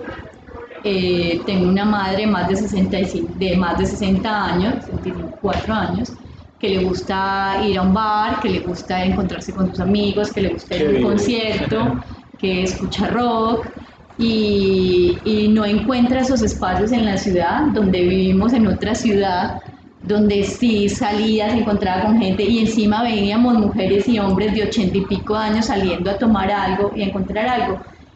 Y yo no entiendo cómo esta ciudad es un público, es un público que está encerrado, escondido, como incluso pasa con, con la, con la discapacidad. O sea, cómo nos encargamos de cerrar espacios para personas que todavía pertenecen a, y que habitan la ciudad que les pertenece y que no tenemos oferta, por ejemplo, desde la cultura. Y si tú tienes un, un adulto mayor, no solamente es un jubilado que sale a jugar ajedrez, ni dominó. Ahora, nosotros que somos adultos ya contemporáneos, estamos finalizando los 30, dando los 40, ya estamos pensando en estas personas que antes eran los hippies de no sé qué, pero que ahora quieren tener esos espacios. Y yo siento que Medellín eh, no tiene una oferta cultural para ciertos públicos, sino que está enfocada Pero, pero, en niñez, en, en las cositas que dos o tres instituciones dan y, y en la cuestión, porque, porque siento que hay, que hay ciertas cosas que podrían convocar a un adulto mayor más que un espacio para todos, que es muy lindo, pero yo que consumo cultura en la ciudad no la veo habitada por, por, por, por adultos mayores. pero yo creo, o sea, difiero en algo. Por eso te hago la pregunta. Sí, difiero en que no haya oferta. Ah, Porque es que si hay oferta para vos, hay oferta para adulto mayor. No, pero- Creo que la cosa va por otro lado. No, pues sí, pero la, la cosa de la oferta no, no es por la oferta. Yo creo que la cultura en país es muy ñoña y, y con el adulto mayor pasa algo y es que, como, es que no encuentro las palabras precisas para decir lo que tengo en la cabeza, pero es como, aquí se piensa que el adulto mayor no puede salir a la calle, o sea, que, que un adulto mayor en una discoteca es mal visto, o que un adulto mayor en un bar es mal visto, o que una...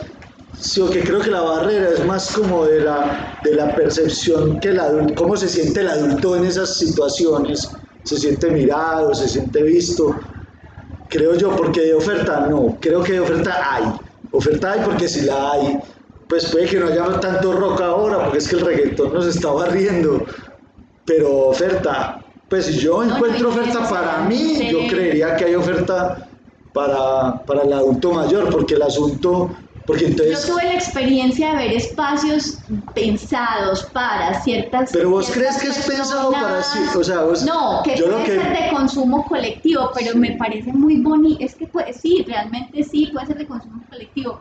Pero yo siento que pensar en, en- en un adulto mayor, y lo veía en estas ciudades y en eso, hay una cuestión de estética, hay una cuestión de musicalidad, hay una cuestión de movilidad, hay una No, la o sea, movilidad sí, es o sea, en la movilidad, cosas. claro, en la movilidad, o sea, lo de la movilidad. la movilidad lo estábamos hablando, la Claro, movilidad eso. sí, Es como. pero de oferta, oferta hay, o sea, un adulto mayor se puede ir a la Pascasia a bailar música colombiana cualquier día, Pero sí es O como sea, algo de imaginarios culturales que, el- que la persona Para que mí- es adulto mayor no sale. se no. Pero es como una mayor como pero que se... no pero se- Pero también es que no hay espa- como adecuaciones, espacios claro. pensados específicamente Sí, para sí, Y el paralelo que hacías con la discapacidad es, Sí. es interesante y yo quiero decir También que también en movilidad también. Estamos Listas nos pasó como, como ay, fue pucha, no pensamos estos espacios para estas mujeres o estas personas que de hecho son parte del Son movimiento parte, claro. y nosotras no lo teníamos previsto y ha sido parte de un aprendizaje y nos La hemos tenido como que construcción. eh, de construir en el pensamiento de normalización de, la de cómo nos movemos, cómo habitamos el mundo, porque no es como que todos somos normales o es, o es una situación de anormalidad de la persona que tiene una discapacidad. No, es que hay diferentes formas de moverse en el mundo y nosotras eso no lo teníamos previsto Claro. para una asamblea en la vida o Ajá. para incluso alquilar la casa con todas las dificultades. O sea, ha sido un aprendizaje brutal. Hay señoras de mucha edad. Pero hablándote, por ejemplo, eso, yo lo digo así, que lo O sea, hablábamos... la, la casa está, pero digamos la, la dificultad mayor que representa para una persona No, de mi abuela no puede ir a Estamos Listos. No, pero- hacerla, hacer que Pero- todo sea no pero- discriminador es muy pero difícil. Para seguir con la pregunta tuya, pero, que lo hablábamos fuera de micrófono, eh, y lo, lo voy a decir así, pues, porque no, pero yo soy socio de Victoria Regia. Victoria Regia era un lugar perfecto, por ejemplo, para ese tipo de público que vos estás diciendo. Y llegaba. Espérate, no solo eso, tenía ascensor para silla de ruedas, tiene baño para silla de ruedas, ¿cierto? Tenía todas las condiciones para alguien con discapacidad. O sea, se pensó así, o sea, se- Victoria Regia se pensó muy así. Claro, hubo veces que habían tres personas en silla de ruedas eh, oyendo un concierto, se pensó así, quebró, porque es que aquí el único que sale es el joven de mediana edad fuerte. Tiene que ver mucho con la movilidad. Tal vez Victoria Regia está sobre una calle que es la 10, no hay parqueadero, no tiene parqueadero, pero es que es absurdo pensar con la economía de ahora, pensar que el lugar tiene que tener además parqueadero, parqueadero, ascensor, pues que no, no se puede todo. Pero, pero sí quiero decir que el asunto tal vez de oferta yo no lo veía no lo vería como un problema de oferta, lo vería más como un problema de movilidad y como un problema también como de, de mentalidad de la cultura de seguridad, o sea, hay como Sí. muchos factores De que miedos, de, de de- miedos que tenemos sí. que romper, de la posibilidad de, de entender que el Estado sí está proveyendo la suficiente seguridad para todas y todos, independiente de la edad Es que, que es más, tengamos ellos- y del territorio en el que proponer. No, es que yo Parches creo, yo creo que el Estado colombiano eh, le niega ya la posibilidad al adulto mayor de, de ser y estar, porque no es una persona que genera economía, digamos, no es, no es productivo, se mide desde la productividad. Yo hablo desde el conocimiento de un espacio donde llegaban adultos incluso de 70, 80 años a conocerse, a tener un, un vínculo, a formar una relación. No es ir a compartir un espacio, es ir a un espacio, o sea, es que me sorprendía ver esos bares y esos lugares y yo decía, ¿cómo puede ser que aquí se juntan todos los días y ellas divinas, vestidas a ver con quién se encontraban, a levantar? ¿Saben dónde se- ahí- avenida ¿saben dónde se están juntando los adultos con mayores? En los casinos. Claro, mira, es que eso es lo que pasa. Pero entonces, claro, no puede ser un tema solamente de economía y de, vieron, y pero de es un que- solo tipo de porque es que preferencia. Ellos vieron cómo cooptar ese público, el público, entonces No cómo... sé, es que no sé, porque el casino igual está ahí. Es, Pues, es- yo creo que hay varios cruces como interesantes. Yo quiero como dar un poco la vuelta porque estaba haciendo esta pregunta que has visto en los últimos otros dos episodios, que es ¿qué cosa distinta, muy distinta a la que están haciendo ahora? Ya, sabemos que estamos en Estamos Listas, listo. Muy distinto a esto que, que está pasando ahora. Vos, como politóloga, como integrante de este movimiento, si pudieras en este momento elegir hacer otra cosa que deseas, que te ha apasionado, que no tienes ni puta idea, pero por ahí te suena mucho y, y alguna vez quisieras aprender cierta habilidad, tener otro oficio, ¿qué sería? Mile. Yo cantar, ah, yo soy una cantante frustrada, también música frustrada, pues eh, eh, a mí me gusta mucho la salsa, entonces eh, he tenido como acercamiento con la percusión desde, desde el colegio, estaba en el grupo de, de percusión del colegio, entonces yo tocaba las congas, pero pero yo he querido ser eh, música o cantante, yo me, me soñaba como si cantando con la guitarra en un Por eso lo de la bar, canción así bien tropical, ya la única que ha elegido canción tropical. ¿no? Eso, eso, muy chévere. Bueno, Me gustaría a vos tenía muchas ganas de hacerte esa pregunta. Escribir, parce, me encantaría escribir. Pero no dijiste que eras malo para eso. Ah, No es malo. eso me Pues, encanta. Además escribe bien, escribe bien. Yo creo que Puede ser un asunto de confianza también, es, es como que me gustaría tener el aprender, no, como, yo no sé cómo decirlo. no, es me da como mucha que- rabia esa respuesta porque yo ya he leído cosas que escribís y pues si no es Pero no, pero es un asunto de oficio, me- pero como que en el oficio soñado me gustaría ser escritor, ¿sí me entiendes? Como de oficio, como vivir de leer y escribir. Uh, Eso hubiera sido una eso leer y sí. Como desde el oficio, sí, puede que yo haya, haya hecho intentonas, soy muy inseguro al respecto, sí o qué tanto. Pero tal vez precisamente es eso, como me lo sueño, me atrevo a esas intentonas y, y lo he hecho y, y reedité un libro de mi abuelo y tal, pues cosas de ese, de ese estilo. Pero creo que como que hacer, que hacer, como que, que creo que no, no va a pasar pues que yo viva de escribir y leer. Eso sería como, wow, ese oficio me parece así lo más chimba como Nacho, el- tu primo que, que vive de eso, Nacho de Universo Centro, que, hace, que ahorita le leí una, una parte del, último libro de él en el Universo Centro del mes anterior, Ignacio Piedradita el del río, ese, que no recuerdo el nombre exacto, pero le leí como que le. ¿Cómo? Gracias. Grávido Río, fue puta, me muero por leer ese libro, porque le leí lo que salió en Universo Centro. Y es que Nacho, o sea, como que él, él se ha dedicado y es geólogo y se ha dedicado es a eso, a leer y a escribir. Y wow, y él vive ya de eso. Bueno, tengo otra pregunta. Este experimento de la concisión, de, de ser breves, ha salido muy mal. este Somos muy malos, es que somos muy malos haciendo podcast. Somos muy malos. Pero bueno, cuéntenos, ¿ustedes qué imaginan que va a pasar cuando estamos listas en ocho años? ¿Esto qué va a ser? ¿Qué va a pasar con este movimiento? ¿Cómo lo proyectan? ¿Cómo se lo sueñan? Yo me sueño ocho años, a ver, en ocho años sería tan...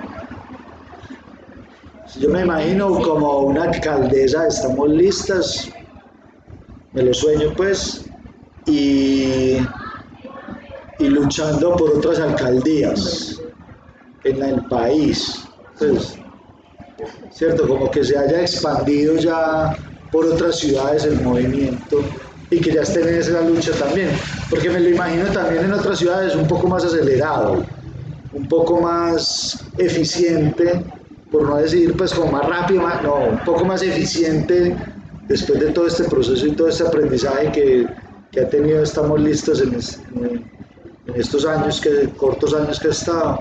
Me imagino que en esas otras ciudades el proceso sería un poco más eficiente, más claro, más conciso. Entonces, una alcaldía en Medellín y, y una lucha por otras alcaldías, así. ¿Y vos, Miller? ¿Qué te imaginas? No, lo que me imagino es muy bonito, me imagino a muchas mujeres de, de otras ciudades, de otros municipios creando su propio Estamos Listas, su propio proceso autónomo de mujeres, político, porque claro, hay muchos, muchas organizaciones sociales y demás de mujeres, etcétera, pero pero la decisión que nosotras tomamos de, de habitar el poder político de la ciudad, me imagino a muchas mujeres en el país y, y fuera del país haciéndolo. En este momento ya muchas nos, nos dicen lo que decíamos ahorita, ay, que, que- pero queremos hacer lo mismo, queremos, eh, las admiramos mucho, eso es muy bello porque no es solo en Colombia, sino también en otras partes. Entonces, como mero reto también para nosotras en este momento ganar. Pero yo me imagino a todas esas mujeres haciéndolo como nosotras, mejor que nosotras, en toda parte, que se multiplique como esta iniciativa de que, de, que las mujeres nos juntemos para hacer poder real y, efectivo en, en el mundo. Y sí, obvio acá, una alcaldesa, mínimo, mínimo una alcaldesa. Claro. Senada. Sí, yo, no- yo Sí, los veo en todas partes. Yo me imagino a, a que cumplimos, ¿cierto? Y que la gente nos reconoce por estas nos de doblaron. Sobre todo eso, porque yo creo que es la puerta, la puerta como para otras cosas. Porque si en, eh, no hubiera ese reconocimiento, no hay por dónde seguir. Entonces, estas cumplieron y estas dijeron lo que hicieron lo que dijeron que iban a hacer. Ujú. Y por otro lado, también pienso que, que se convierte en un case, como le dicen en, en inglés, pero pues como en una posible reproducción, no tanto para que seamos, estamos listas centralizado para todo el país, sino que haya muchas formas de hacer así, pero que se distinga, porque igual van a salir copias, van a es que hacemos un proceso parecido, pero que se distinga especialmente por la autenticidad y porque la gente se, se involucra muy desde lo que es y de, y de, de- la de ser como persona, no porque le dijeron que así tenía que ser y entonces va y, y formula algo parecido y dices que este es un proceso parecido, colectivo, no sé qué, porque eso va a pasar también. Pero entonces que haya una distinción clara de lo que es parecido, estamos listas, y lo, lo que no es. Yo considero que es como el cambio de paradigma, que estamos siendo testigos y, partícipes de un cambio de paradigmas que está pasando en el mundo y que esta ciudad y nosotras, digamos, estamos, nos hemos puesto a la tarea de hacerlo. Yo considero que el mundo y, y el, el país y la ciudad, no sé si es porque somos tantas mujeres que, que estamos ya en esta necesidad de aparecer, estar, de hacer política y de diseñar nuestras políticas, pero creo que es un momento paradigmático. Siento que hay un antes y un después. No, también lo digo, no, no necesariamente como nombre estamos listas, pero sí considero que ah, va a ser el ápice para muchas otras formas de consolidar colectivos, de reconocernos, de, eh, etnias, de, muchas formas de, de, que la mujer sea partícipe y aparezca en varios escenarios, ni siquiera políticos. Creo que es eso. A mí me ha pasado una cosa con Estamos Listas, si se me permite decirlo, y es que he tenido como, como, un gran debate entre la esperanza y el escepticismo. Como, ay, qué puta, no, no lo vamos a lograr. Sí, sí, sí, sí, sí, vamos. Eh, vamos a hacer 1860. Sí, sí, sí, sí, sí, sí, para el 5 de febrero. Ajá. No, era finales de enero de 2019 y como sí. somos 400 y punta, no, no lo vamos a lograr, pero ¿cómo lo vamos a No, bueno, vamos, vamos, hagamos todo lo posible, pero 1860 para febrero. No, no da.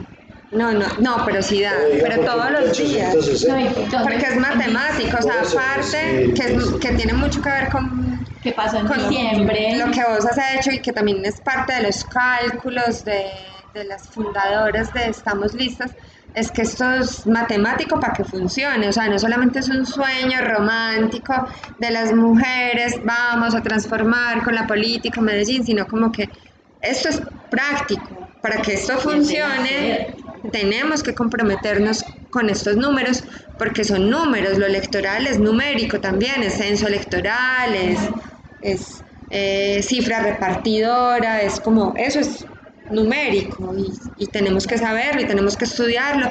Y hemos hecho ese ejercicio de aprender ese tipo de cosas también porque no es ahí al aire pues a la topa telondra como no, qué berraquera de movimiento pues por obra y gracia del Espíritu Santo vamos a llegar. Mm, sí y no, o sea también hay mucho trabajo y parte de los deberes o sea, de los derechos y de todo este entusiasmo que nos mueve, pero de los deberes es como somos 1860 en principio. Si somos 1860 y cada una consigue 30 firmas y 100 votos, llegamos. Entonces empezamos con la primera tarea, inscribirnos. ¿Cuántas? 1860. ¿Cuándo? Tal fecha. Y lo logramos y lo superamos. Entonces ese fue como mi primerito, como de, ay, ay, ay, ay, ay, sí se puede. O sea, sí, yo no creía, yo era escéptica, como esperanzada por allá, pues como en la nebulosa de lo político en lo que nunca participé de esta forma y después como que ve si podíamos, si somos muchas y no es, no es como un pajazo mental que nos estamos echando, esto es viable. Y después como listo, cada una de estas entonces tiene que conseguir 30 firmas. ¿Cuántas somos activas? ¿Cuántas firmas? Más o menos tantas. Tal fecha, porque es la fecha del calendario electoral, o sea, no es una fecha eh, fortuita. ¿Lo vamos a lograr? Sí. Sí, lo logramos. No, no solo lo logramos, lo superamos. 42 mil firmas más y además firmas conseguidas a punta de confianza, pues como firmas muy legítimas, con una cifra muy bajita de, de inhabilidad, eh, como de firmas tachadas, pues con respecto a lo que pasa con otros movimientos o partidos. Ese fue como el segundo hito que yo dije como, tengo que dejar de, de descreer, o sea, esto es posible y lo estamos haciendo de forma muy muy organizada, muy circular, horizontal, o sea, de muchas formas muy rizomáticas de todas las formas posibles y, y, trabajando pues como colectivamente con mucho juicio. Y ahora estamos en este punto que ustedes están escuchando, que ya después se van a enterar, pero vamos a ganar, o sea, vamos a conseguir curules y es matemático. Para que esto diera resultado, no era solamente como un montón de, o como un puñadito de mujeres ahí de bacanería juntándose, a ver si podían llegar al consejo. Todo muy pensado, pero calculado, pero calculado no, no porque hubiera capacidad de trabajo pues de unas pocas mujeres proyectando pues que otras consiguieran y consiguieran esto, hicieran sus deberes, sino como mucha comunicación, mucho compromiso, mucho voz a voz, o sea, estamos listas, es puro voz a voz, que es como la, el principio del principio de la comunicación, más allá de todo lo digital y, y de los grandes medios, es el voz a voz y mucho trabajo pues como horizontal y colectivo. Entonces, uff, yo hablo mucho. Bueno, no sé si Sasi Jime o Rocío tienen alguna pregunta. Yo tengo una pregunta. Espérate, espérate, espérate. Ya. cuando gane, digamos que ganan una curul, por decir así, siendo pesimista, ¿cómo van a elegir esa persona? Ya está. No, ya Ah, está, está es la lista. Está elegida una lista desde que, desde que hicimos las elecciones internas. Hay unas mujeres que obtuvieron más Ah, pensé que votación. habían vuelto, se, se volvió a votar. No. No, no, de- Ya la, la lista cerrada orden. funciona. Que hay una lista, Espérate, ya. otra vez. Hay La una- lista- la, desde lista cerrada funciona, que hay una lista. Por eso yo acepté estar en la, en la cola de la lista. Sí, sino que yo Pues pensé es que había más- como unas personas en esa lista, pero ya se volvía No, a... ya la lista tiene un orden y ellas decidieron ordenarla en el orden del voto interno, ¿cierto? La que mayores votos de las de, de, de ella, la que se lanzó, la que mayores votos tuvo, es la primera que es La que eh, Dora. Dora Saldarriaga y así se fue llenando todo. Ismael. Si la cambiamos, no. Ah, pero sin legal. discusión, sin discusión además, claro, porque es parte de un proceso del Consejo Nacional Claro, Electoral y de realmente la registraduría. registraduría. Es que si yo tuviera riesgo de quedar, yo no estaría acá. Yo no voy a ser concejal. Pero quiero decir, quiero decir que hay una cosa muy bonita ahí, y es, por ejemplo, Juan Carlos Posada, que es el director de, de la corporación Ah, Otra sí. Parte, es el último hombre de la lista Sí. y O es sea, es la el último de la lista, es la última de la lista, estamos listas. Y él consigue votos y dice, como si usted quiere que yo quede, fírmeme, cuando eran las firmas. Si usted quiere que yo quede, vote por estamos listas. Porque con su voto yo puedo llegar, o sea, él es como siempre Él con es esa el mirada de, 18, pero... por ahí yo llego, o sea, mucha experiencia en el asunto. ustedes se imaginan qué No, miedo quedar. Pero yo lo que digo es que si yo quedo, quedaron 14, ya la responsabilidad, o 12, o ya la responsabilidad es estar ahí también. Pues, Aquí lo otro- Yo quedo, ya, ya, ya todas las que yo quería que quedaran están, entonces yo haría la tarea también. Lo otro ahí como- Queda una sola, igual esos 18 hay un diálogo permanente. Claro, lo otro que yo quería remarcar era eso. Unos Sí, obviamente saberes, es una la ciencia política, la- Sí, el sí. medio ambiente, la compañera de derecho, que es la abogada, que es la número uno, o el compañero físico, digamos, hay unos saberes ahí la- que eso es lo que hace tan enriquecedor esa lista cerrada. Claro, hay un compromiso que no, que no se quiebra el 27 de octubre de 2019, cuando son estas elecciones. Ustedes puede que estén escuchando esto después y ya sabrán un poco más de la historia pues, y de lo que está transcurriendo en este periodo. Pero las mujeres lo que decimos es como la gente que va a pasar, que yo, por ejemplo, yo apuesto media, que son tres curules, y voy por tres. Yo voy por tres. Yo voy por tres. Si son tres mujeres concejales, estamos listas, no son tres mujeres solas Ah, no. inventando en el consejo qué van a debatir y qué opinar por allá solitas, pues como debatiéndose entre qué decir sobre medio ambiente, sobre seguridad, sobre homicidios, sobre educación, sobre No, y no sobre sé. todo los otros temas que tendrán Porque es un también que movimiento. defender que no, Y que no todo. están dentro de la agenda Que capaz-. Claro. Sí. Es como un movimiento de 2039 mujeres constituido en, eh, pues como en ese número, en de 5 de febrero de 2019, que ha ido creciendo todo este tiempo, o sea, somos muchos y muchos más ahora, hombres, mujeres, más toda la gente que va a votar, que hay un voto de opinión muy grande de hombres, de mujeres, de diferentes géneros eh, y preferencias y demás, y, y experiencias y trayectorias, que va a tener ya como la capacidad de reclamarnos como, eh, yo voté por ustedes, yo hago parte de esa conversación también. Claro. Y vamos a estar ahí como en mesas, las mesas técnicas a las que se refería ahorita Andrew, no se terminan ahorita pues como, ah, ya, elecciones, suerte.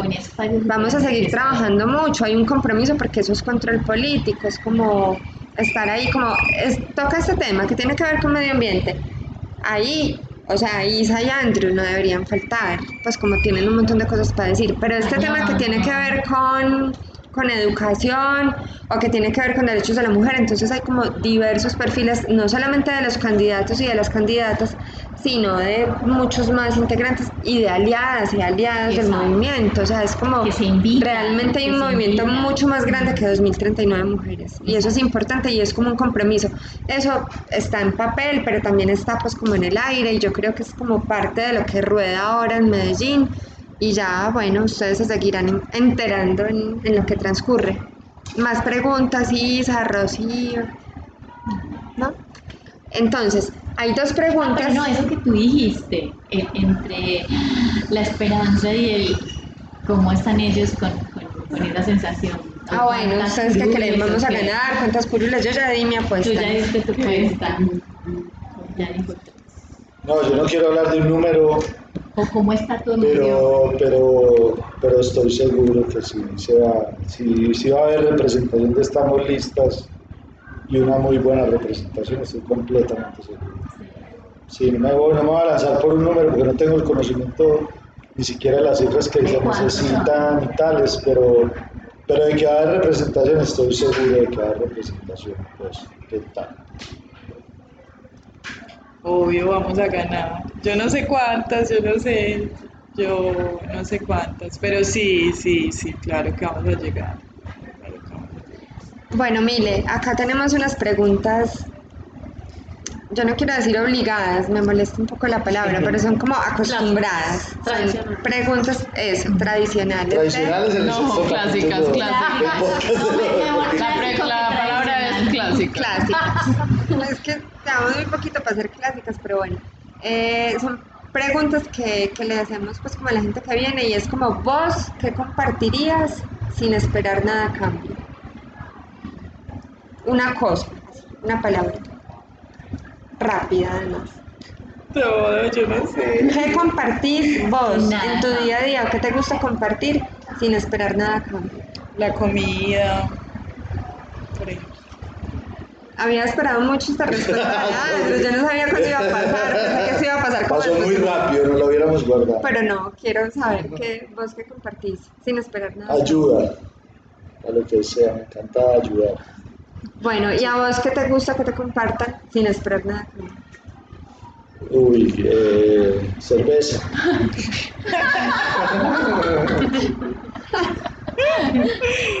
Y a vos, Mile, que te compartan así como, ah, yo no tengo que pagar por esto, qué bueno que me lo compartan. ¿Qué? No, ayuda, yo creo. Yo pido Mira. mucha ayuda generalmente y, y- y la recibo muy bien sin esperar nada a cambio. Eso es- ¿Sabes que, sabes que yo salía a vacaciones, de, como las vacaciones de pro- profesor de cátedra, pero las vacaciones no porque uno lo echan cada semestre. Claro, Entonces no es, va- pero bueno, vacaciones obligadas de los profesores de Ah. cátedra es las vacaciones iguales a los de los estudiantes, incluso mayores.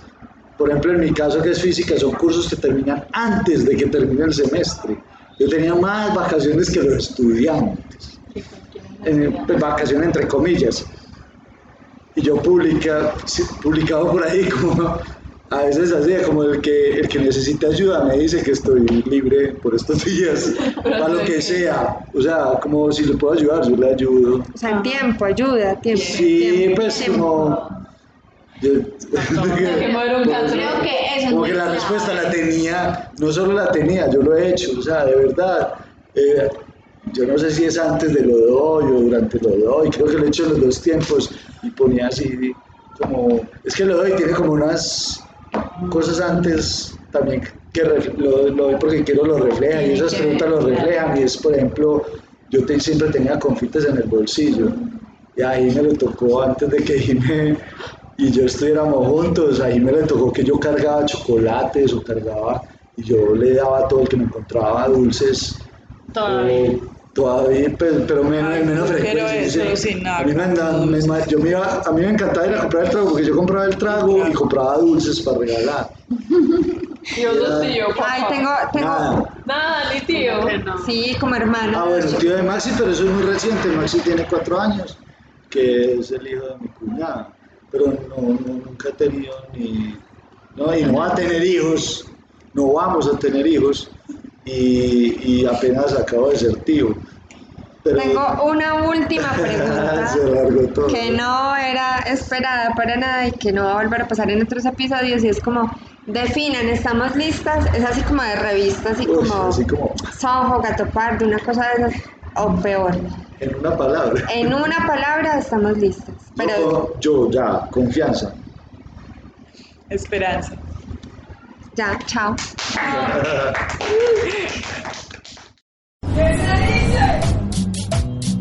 El podcast Te lo doy porque quiero.